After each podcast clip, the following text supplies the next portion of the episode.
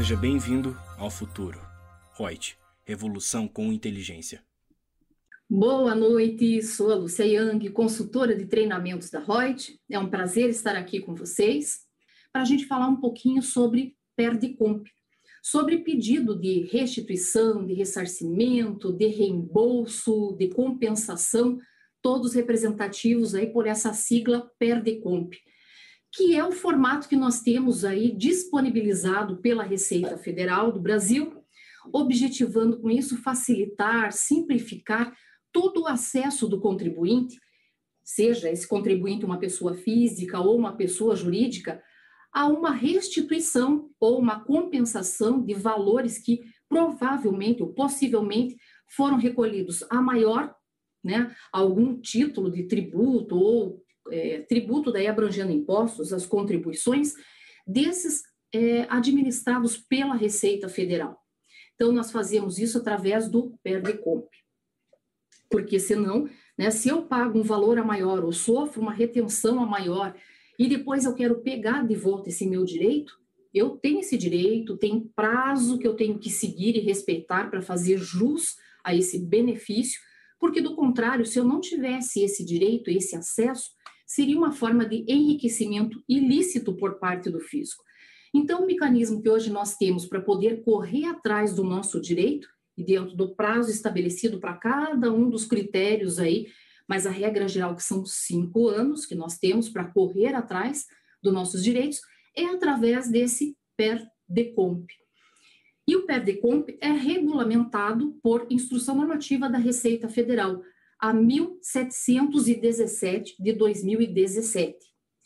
Então, por meio do, desse sistema, né, vamos chamar assim, PER-DECOMP, o contribuinte vai poder reaver os respectivos valores de créditos em espécie, né, via conta bancária, ou, se ele quiser, pode compensá-los com débitos que sejam administrados pela Receita Federal. Então, o que eu não posso é pegar, por exemplo, um PIS, que é de âmbito federal, e queria compensar com o ICMS, que é do Estado, e não é administrado pela Receita Federal. Mas eu posso, por exemplo, de um PIS com imposto de renda, PIS com a contribuição social sobre o lucro, PIS com a COFINS, né? Então, isso é possível. São tributos administrados pela Receita Federal. E cada vez que eu tenho um determinado crédito e eu quero fazer jus de utilizar esse crédito para bater com o valor a pagar que eu tenho, como que eu faço? Já que eu, como é que o fisco vai saber? Primeiro, tenho que preencher esse perde-comp, e quando eu faço toda a parte da demonstração lá numa DCTF, porque o que mais seria uma DCTF? É uma declaração dos tributos que são administrados pela Receita Federal. E lá eu coloco quais são ali os tributos que são devidos e como é que eu quitei esses tributos. Então, ou eu paguei através de um DARF, ou, por exemplo, estou é, fazendo um parcelamento, ou tenho alguma ação judicial, ou me compensei né? E aí, se eu me compensei, se eu estou fazendo perde-comp, ele abre campos em que eu vou dar essas informações para que o fisco não, fique, não fique perdido e ele diga, puxa, vamos pegar aqui um histórico da vida ali da, da empresa da Lúcia. Opa, ela tinha pago a mais aqui a parte da COFINS. Recolheu, sei lá, em 4% e era 3%, ela se enganou. Então, ela tem 1% aqui. Será que ela pode compensar? Pode. O que ela está compensando? Qual outro tributo lá que é devido em períodos futuros ali e que ela vai utilizar?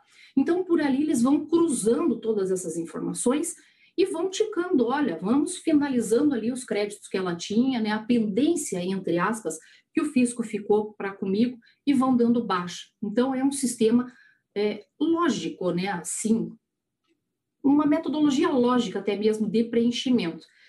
Mas ele é chatinho de preencher né? E muitas vezes cai lá nas mãos do fisco, bate na trave e eles dizem uh -uh, indeferido o negócio. Ou muitas vezes o próprio contribuinte preenche, é, sei lá, está meio perdido, ele não tem uma planilha, não tem um controle e acaba pedindo coisas que ele não tem direito. E aí é muito pior, porque se, aí, se o fisco pegar esse tipo de situação, aí, ó, penalidade que vem para cima do contribuinte. Porque como é que ele vai imaginar se o contribuinte está pedindo perdidinho, ou porque o cara está de safadeza e está querendo pedir uma coisa que ele não, não tem direito, que está querendo bancar em cima do fisco. Então, a entidade fiscal trata todos ali da mesma forma. Ele fala: bom, você tem certeza do que você está me pedindo? Você tem até um documento que seria uma manifestação de inconformidade. Você pode desistir até mesmo de estar tá pedindo aquele teu direito. E olha, perde compra é uma coisa chatinha, que muitas vezes até mesmo o setor jurídico de grandes empresas utiliza muito do perde compra, mas eu já vi em empresas pegar e dizer assim, olha, nós pedimos lá o direito que nós temos em relação a um tributo. Só que, como o valor às vezes era alto, alguma coisa assim, porque o contribuinte deixou de pedir ou não sabia por muito tempo, e aí de repente fizeram alguma revisão lá na empresa e tal, e acharam um monte de créditos e foram pedir. Tem empresários que dizem, olha, vamos pedindo aos pouquinhos, para isso não chamar muito a atenção do fisco.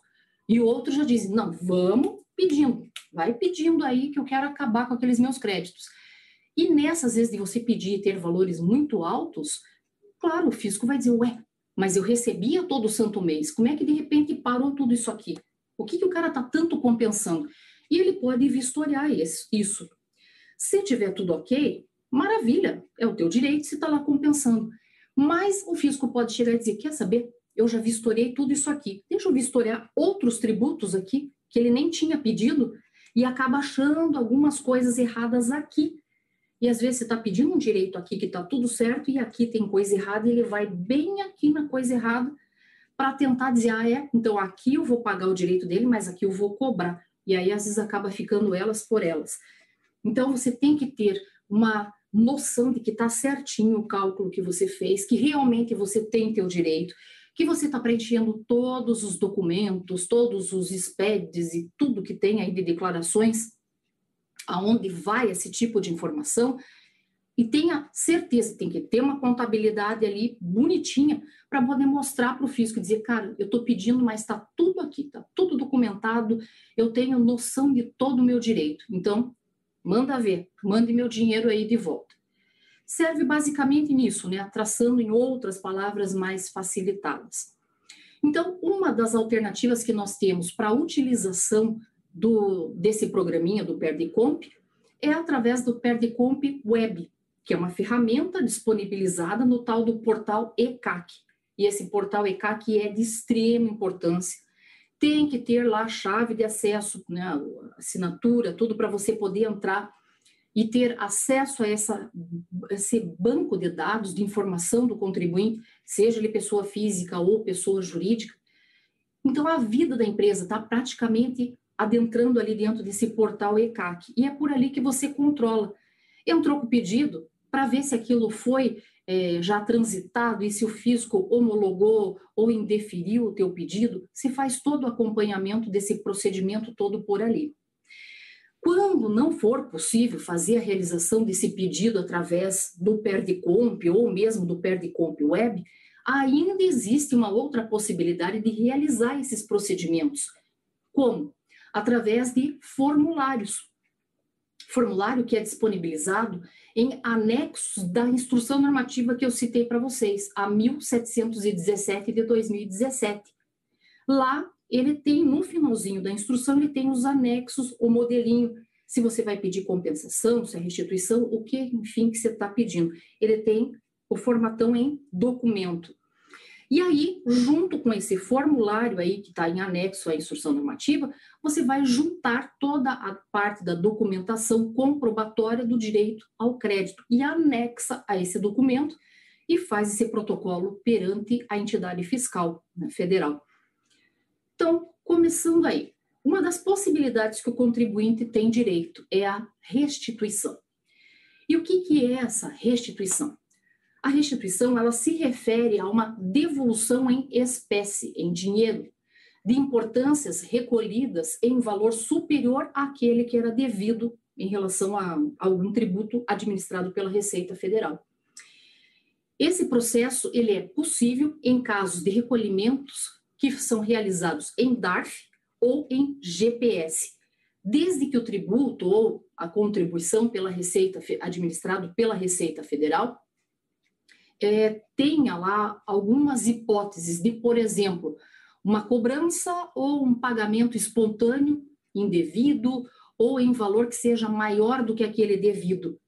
Então, às vezes, a pessoa pode até não ter controle na contabilidade, na parte do, financeiro dela, pagou um tributo e dali a pouco, sei lá, acabou pagando de novo, pagou duas vezes, ou pagou com uma alíquota diferente, sei lá, o cara era, vamos colocar o exemplo do PIS e COFINS, ele era cumulativo, tinha o PIS de 0,65, a COFINS de 3, só que eu não sei a troco do que, a pessoa se confundiu e acabou recolhendo lá de PIS 1,65% e de COFINS 7,6%.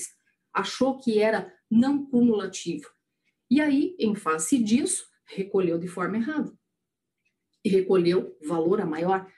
E aí, em virtude disso, cabe esse pedido. E daí retificar todas as declarações em relação às informações que foram prestadas, né? Para poder estar tudo parelhinho, toda a documentação pertinente a fazer jus ao teu direito.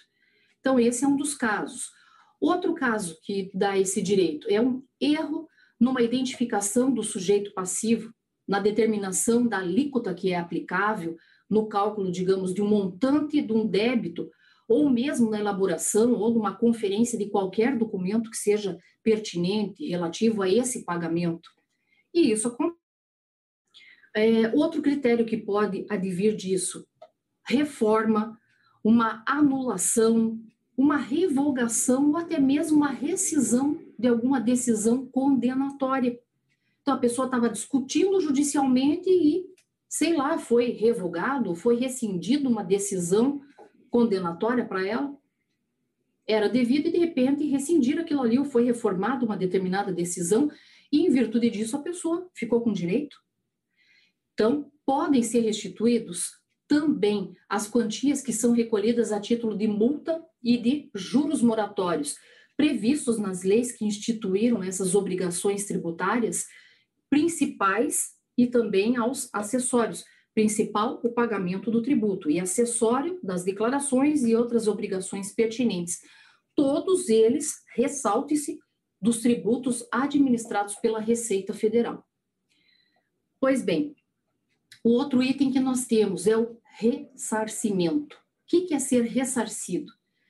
É uma devolução também ao contribuinte, em espécie também, de valores que foram escriturados a título de crédito e apurados no caso, por exemplo, que era o caso que a Ana Paula ia falar, do IPI. Então, o contribuinte que apurar créditos referentes ao IPI estejam pautados lá nos artigos 37 até o 43 da Instrução Normativa 1717 de 2017, é, é, são escriturados conforme uma legislação específica, ele vai poder ingressar com pedido de ressarcimento ou compensação o que for mais viável para o contribuinte, o que for mais rápido, mais célere em todo esse processo. Outro que também cabe esse pedido é PIS e COFINS, as duas contribuições sociais. E aí, a regulamentação para pedir de volta esse PIS e COFINS, também na Instrução Normativa 1717 de 2017, nós encontramos lá nos artigos 44 até o 61 é uma norma, a 1717, ela é grandona também, com várias disposições, e ela não trata única e exclusivamente disso, tem mais assuntos. Bom, e para PIS e COFINS, então, com essa regulamentação, aplica-se somente nas hipóteses em que a legislação autoriza a apuração dos créditos no regime da incidência não cumulativa do PIS e da COFINS. E você lembra onde que nós aplicamos essa incidência não cumulativa do PIS e COFINS? Regra geral é lucro real. Só lucro real é que tem essa, essa permissibilidade, essa permissão de ter créditos em relação a PIS e COFINS. No lucro presumido, não. Então, lucro presumido é sempre modalidade cumulativa de PIS e COFINS. No lucro real, eu posso ter cumulativa que são exceções, eu tenho a regra geral que é não cumulativo e posso ter os dois juntos. Dependendo, às vezes, da atividade, do tipo de receita que eu tenho, eu posso ter cumulativo e não cumulativo. E tenho que ter um controle na minha contabilidade segregado disso. para fazer jus o que é crédito de PIS e COFINS na não cumulatividade e que não gera crédito para o cumulativo, e para saber o que eu posso pedir de volta ou não. Então, é um controle muito maior ainda que o contribuinte tem que ter, né? não, não pode se distrair nisso, tem que ter foco naquilo que ele está fazendo, para fazer jus ao direito e não chamar a atenção do fisco para coisas erradas ali dentro da empresa. Então, nesses casos aí específicos do PIS e COFINS, podem ser objetos aí de ressarcimento ou de compensação, se houver a previsão na legislação, inclusive em relação aos créditos presumidos e aos créditos oriundos do reintegra, que também é um incentivo existente aí para PIS e COFINS. Bom, dica que eu dou para você. Você se inscreveu, fez aquela tua fichinha numa live que nós fizemos de PIS e COFINS aí, e que daí foi colocado um link no chat para você receber cinco vídeos referentes ao PIS e COFINS, em que tinha lá o episódio 1, que era que eu falei e gravei falando só sobre PIS, cumula, PIS e COFINS cumulativos. No episódio 2 eu falei no não cumulativo, no 3, eu falei sobre créditos, só sobre créditos. No 4, eu falei sobre os monofásicos, substituição tributária e alíquotas diferenciadas. E no quinto, eu falei na isenção, na não incidência, na alíquota zero e na suspensão de PIS e COFINS. Então, dá uma olhadinha aí, logo também, para quem não solicitou isso, é, através ali do, do link que tinha sido colocado no chat, que a Débora deixou, para as pessoas que assistiram naquela data. Eu acho que esse vídeo vai ser disponibilizado um pouco mais para frente para todos. E eu indico, deem uma olhada, vocês vão ver a legislação do PIS e COFINS, como ela é burocrática, ela é confusa, é, você tem que estar tá muito ligado, acompanhando sempre essa legislação, porque muda a muito vapor, e para saber se você não recolheu coisa errada e você não tem direito de pedir de volta. E se recolheu a menos, né, a menor, correr lá e recolher toda essa diferença com os acréscimos legais, porque hoje, com toda essa sistemática aí do SPED que nós temos, todos os braços que compõem o sistema SPED, é muito rápido, é praticamente em tempo real que o fisco sabe. Ele cruza o faturamento, ele cruza os teus insumos lá, teus custos, tuas despesas, ele tem tudo nas mãos e ele vai só confrontando ali os dados. O sistema faz isso. O sistema cruza já vai dizer se você tem esse direito ou não. Então é muito fácil né, do fisco pegar o contribuinte. Bem diferente lá das épocas em que eu comecei com toda essa parte de consultoria e tal, né, que já tem uns 20 e poucos anos, naqueles começos que eu comecei estudando, era coisa ainda no papel. Declaração de imposto de renda ainda era até com formulários cada um lá com uma cor para cada regime tributário. É a coisa né, de outro mundo. Me que mudou substancialmente. Então, antes precisava o fiscal ir lá na tua empresa ou te chamar, tal, era, né? Hoje em dia não precisa. Com todo o sistema aí, com, com essas inteligências artificiais, gente, eles só não pegam se não quiser, né? O contribuinte que está ou errando porque quer ou errando porque não sabia da situação e é muito fácil errar. Então, por isso que muita gente depois dá a entrar aí com esses pedidos de perda e compra para poder pedir de volta. Vamos para outro item dele? Tem ainda o reembolso. Nossa, Lúcia, parece tudo meio parecido. Pois é, mas é que dependendo do tipo de tributo para o qual você vai pedir de volta, é um sistema que você tem. Tá? Então, para não pedir coisa errada e depois ter o interferimento por parte do fisco, e se tem o indeferimento além do, do prejuízo de você não ter ali o teu dinheiro de volta nessa primeira, você pode daí entrar com o pedido correto, mas daí já não passou um tempo e você não tem regra geral lá, cinco anos para pedir de volta, quanto mais tempo você está perdendo, mais créditos, aqueles mais antigos, vão prescrevendo e você vai perdendo o teu direito de uso.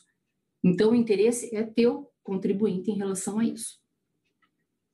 Vamos ao reembolso. O que, que é esse reembolso? Também é um procedimento pelo qual a Secretaria da Receita Federal reembolsa a pessoa jurídica ou uma pessoa que seja equiparada à pessoa jurídica, referente a valores de cota salário família e de salário maternidade pagos assegurados a seu serviço e observando quanto à parte do período que é anterior a 29 do, é, 29 do 11 de 99 e os benefícios que foram requeridos a partir de 1 de 9 de 2003, tá? Que é específico isso. Também a previsão está na nossa instrução normativa já citada aqui, 1717, de 2017. Daí os artigos é o 62 a 64. Então, é específico para essas cotas ali de salário, família e a parte ali do, desse, do salário maternidade. Só para os dois é que eu entro com o pedido de reembolso. Beleza. Agora vamos pro filé mignon, aquele que é o mais solicitado. Compensação. O que, que é compensar? É eu ter uma coisa a pagar e eu tenho uma coisa a receber. Vamos compensar uma coisa com outra? Então, basicamente isso. É a utilização dos créditos apurados, passíveis de restituição é, ou ressarcimento mesmo, para compensar ou seja, liquidar débitos próprios relativos aos tributos todos administrados pela Receita Federal, vencidos ou vincendos, e que estão lá observados nessa Instrução Normativa 1717, nos artigos 65 até o 73. Mas que tudo isso aí também foi previsto já numa lei antiga lá de 96, 9.430 de 96, é que já trazia todo esse regramento aí. É que daí veio sendo é, disciplinado pela instrução normativa, por várias, né, que vai mudando sempre. Então, podem ser utilizados na compensação de débitos próprios, créditos que já tenham sido objeto de pedido de restituição ou de ressarcimento, desde que esse referido pedido se encontre pendente de decisão administrativa na data do encaminhamento da declaração de compensação. Ok. Lúcia, eu posso, e você tinha comentado que poderia ser cancelado o meu pedido. Pode. Eu posso, então, cancelar? Sim. Nos casos em que se identificam incorreções nesse pedido original, ou quando não houver mais interesse nesse pedido aí anterior, que foi realizado perante o, né, pelo contribuinte, ele pode ingressar com uma solicitação formal de cancelamento para as operações de ressarcimento, as de restituição, as de compensação e as de reembolso. Para todas elas pode ser cancelado. Mas saliente-se que podem ser cancelados pelo sujeito passivo somente nos casos em que se encontrem pendentes de uma decisão administrativa na data do envio do pedido desse cancelamento. Porque se já foi todo processado, aí já não cabe mais eu fazer esse pedido de cancelamento. Aí já foi. Aí vai vir aquilo que você pediu, tá? Então, tem que estar tá lá ainda pendente dessa é, decisão administrativa. Isso também está lá nos artigos 112 até o 116 da Instrução Normativa 1717 de 2017. Agora vamos falar um pouquinho de prazos. E antes de falar em prazos, vamos ver se temos alguém aqui que possa falar conosco aqui. Se tem alguém, vamos ver aqui. Deixa eu me conectar com a Débora, que é ela que vê sempre os chats. Vamos ver lá.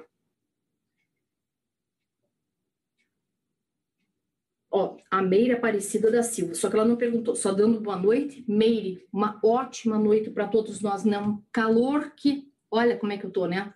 Tomei um banho, tudo, mas estou morrendo de calor, gente. Está muito, muito quente. Não sei em que localidade que vocês estão, mas aqui Curitiba, que todo mundo tem uma, ideia, uma ideia completamente errônea, né? Que está todo mundo sempre de casaco e tal. Vocês me veem geralmente de manga curta ou fresquinha assim, né? Então, Curitiba mudou muito. Quem quiser vir para cá, pode vir, que aqui é a cidade do calorão mesmo. Vamos lá. Prazos. Restituição e pro ressarcimento. O prazo para que esse contribuinte possa pleitear o direito à restituição do tributo, tributo como um todo, pagos de forma indevida ou um valor maior do que aquele que seria o devido, inclusive no caso também de pagamento de ter sido efetuado com base numa lei posteriormente que tenha sido declarada como inconstitucional pelo Supremo Tribunal Federal, é, uma possível ação declaratória ou é, recurso extraordinário, extingue-se após o transcurso que eu tenho aí de cinco anos. Mas, Lúcia, cinco anos que eu conto a partir de quando? A contar ali que eu vou ter da data da extinção do crédito tributário. E aí, essa previsão já temos lá no nosso Código Tributário Nacional. É ele que estabelece essa parte aí dos prazos que dá fundamentação de lei mesmo, nos artigos 165 e 168. E aí também tem é, atos complementares, como, por exemplo, o ato declaratório da Receita Federal número 96 de 99, que chancela também né, da confirmação daquilo que já estava previsto no CTN. Para o reembolso, aí tem lá instruções no próprio portal da Receita Federal dizendo que o contribuinte tem o direito de solicitar esse reembolso e que ele se extingue em cinco anos, a contar, daí ele coloca, a partir do dia seguinte, aí vai, do recolhimento ou do pagamento indevido, é um dos critérios. Ou é, aquele dia em que se tornar definitiva a decisão administrativa ou transitar em julgado uma decisão judicial que tenha sido reformada, anulada ou mesmo revogada a decisão condenatória. Ou ainda, da data do vencimento de uma competência em que deixou de ser efetuado o reembolso através de uma dedução. E ainda, a partir da data do, conta-se, cinco anos, a partir da data do vencimento do recolhimento da retenção efetuada com base numa nota fiscal, fatura, recibo de prestação de serviço o documento não importa, né? Que tenha sido feito esse, tipo de retenção. E aí nós temos, né? Vamos falar em retenção. A gente tem ou retenção do imposto de renda na fonte, que aí cabe aquelas alíquotas de 1,5% ou 1%, dependendo da natureza do serviço que está sendo prestado.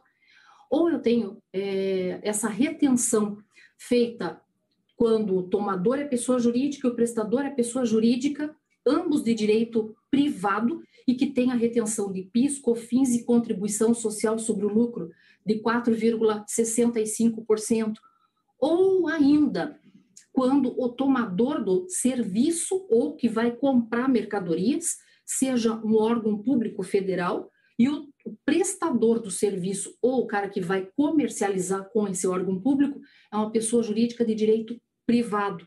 E aí tem retenção do IRPJ, da contribuição social sobre o lucro, do PIS, da COFINS.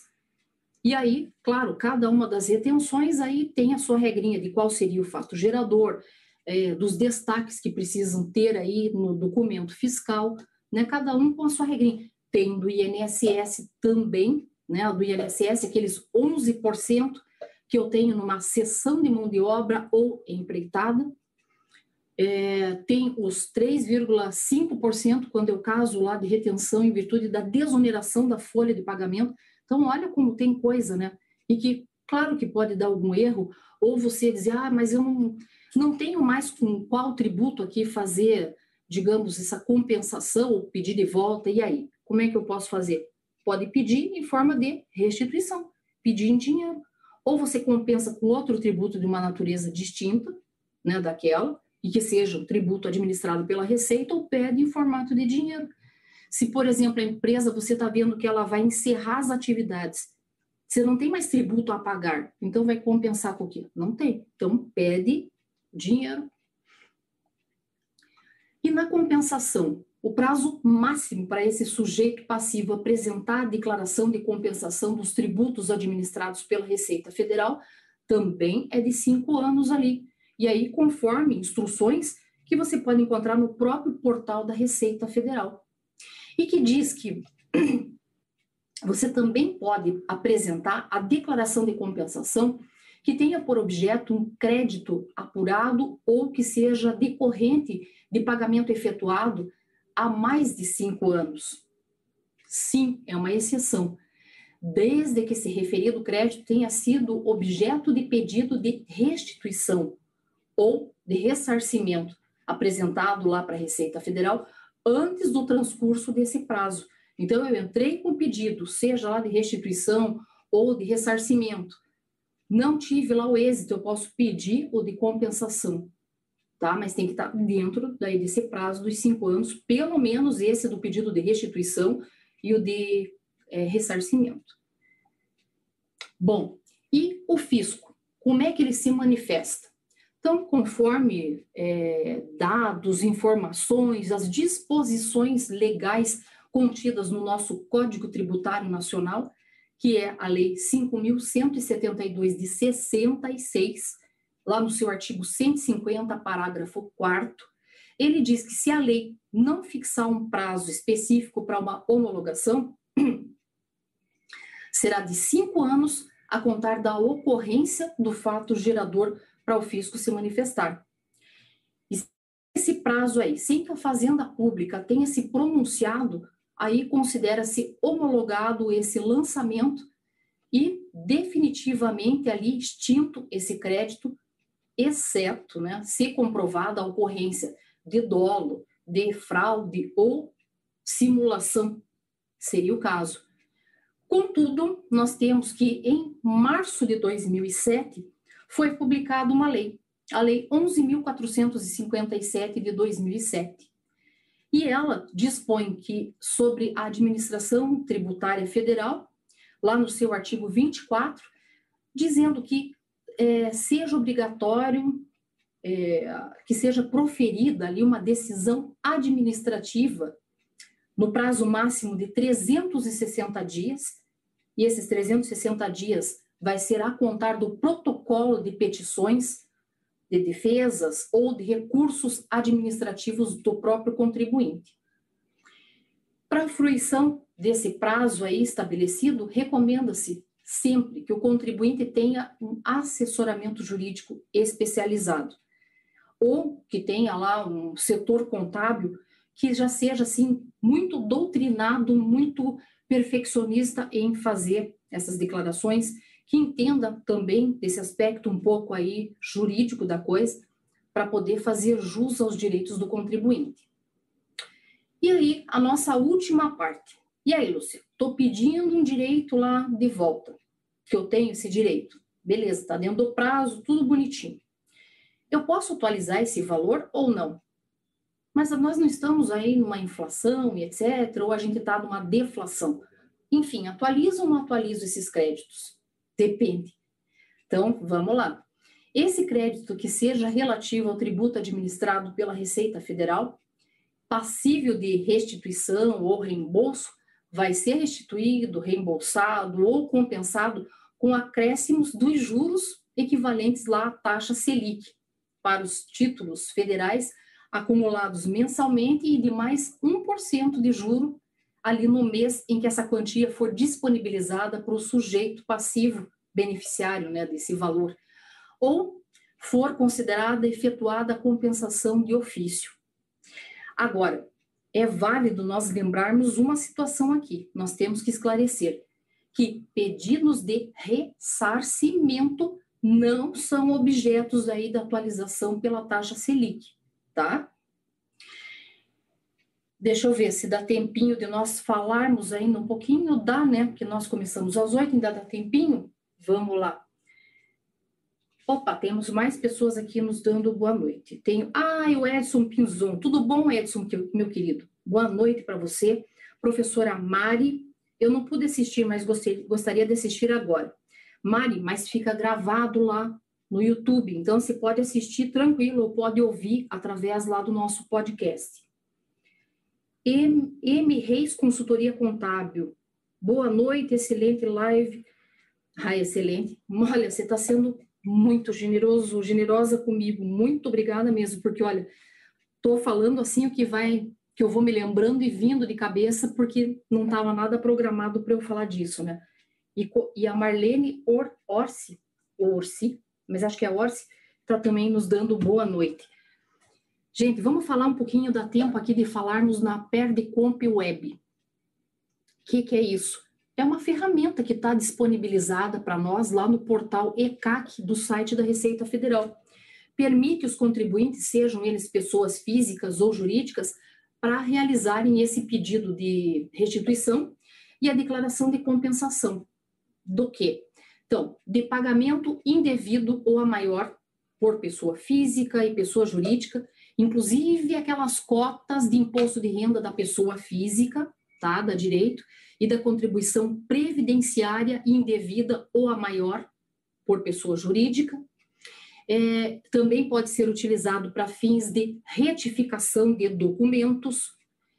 Posso utilizar também para pedido de cancelamento. E aí, né, são essas três ali modalidades, basicamente. Mas dentre os recursos todos que são disponibilizados aí para o contribuinte, eu acho que a gente pode destacar por exemplo, uma interface gráfica que é mais light, vamos chamar assim. Ele é meio que autoexplicável, não é uma situação difícil. É que eu não tenho como entrar aqui e mostrar, fazer um compartilhamento com vocês, não quero testar e fazer coisa errada aqui. Mas se vocês entrarem e fizermos uma outra live, se diz, quando a Ana vier, nós podemos pedir para ela fazer uma simulação colocando essa situação. Vocês vão ver, o formulário é bem mais simples porque também ele é bem mais restrito em termos de uso, né?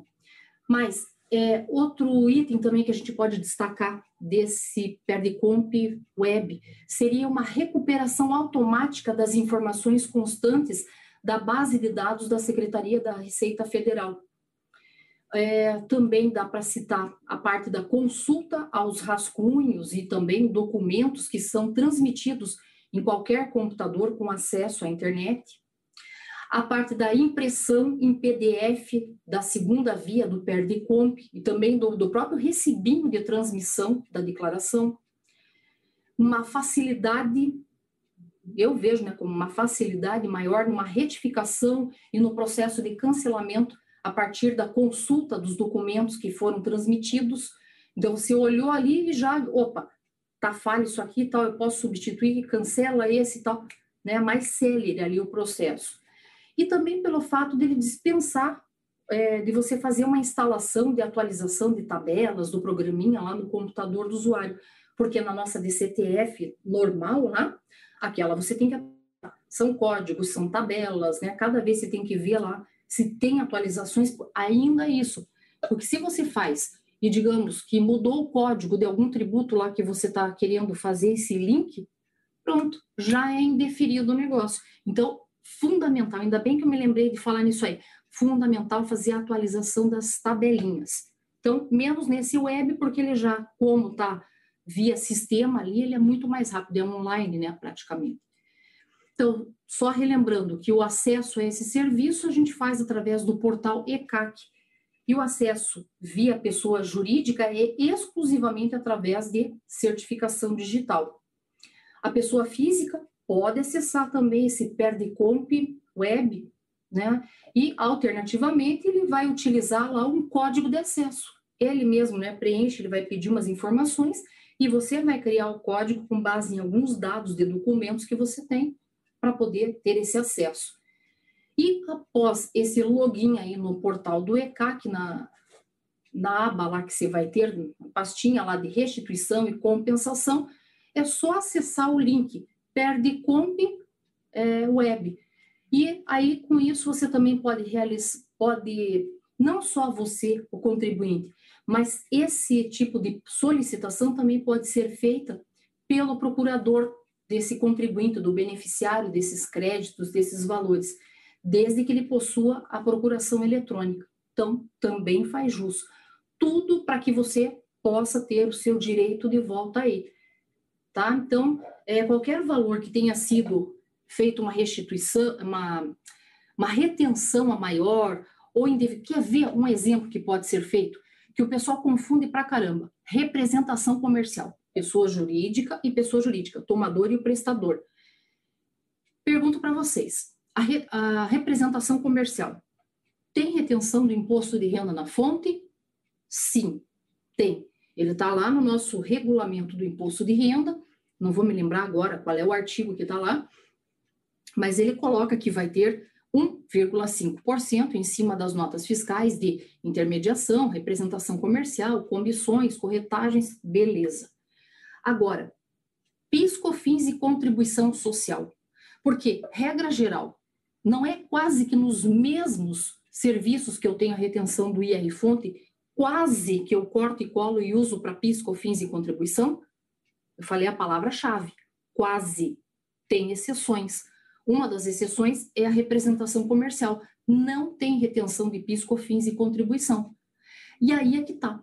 Então, por exemplo, sou eu, pessoa jurídica, representante comercial, prestei serviço para você, que é uma pessoa jurídica, e aí você reteve de mim, porque, sei lá, eu fiz a nota fiscal, às vezes nem destaquei nem nada, só que também isso pouco importa, porque você, como tomador do serviço, tem que fazer retenção, independentemente de como é que eu preenchi a minha nota ou não.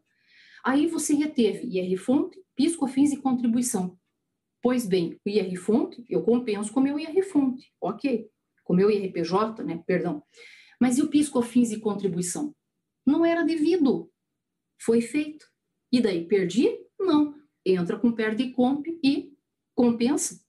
Ou com tributo da mesma natureza ou com natureza distinta. Desde que você respeite o prazo prescricional aí que nós comentamos, ó, tá valendo.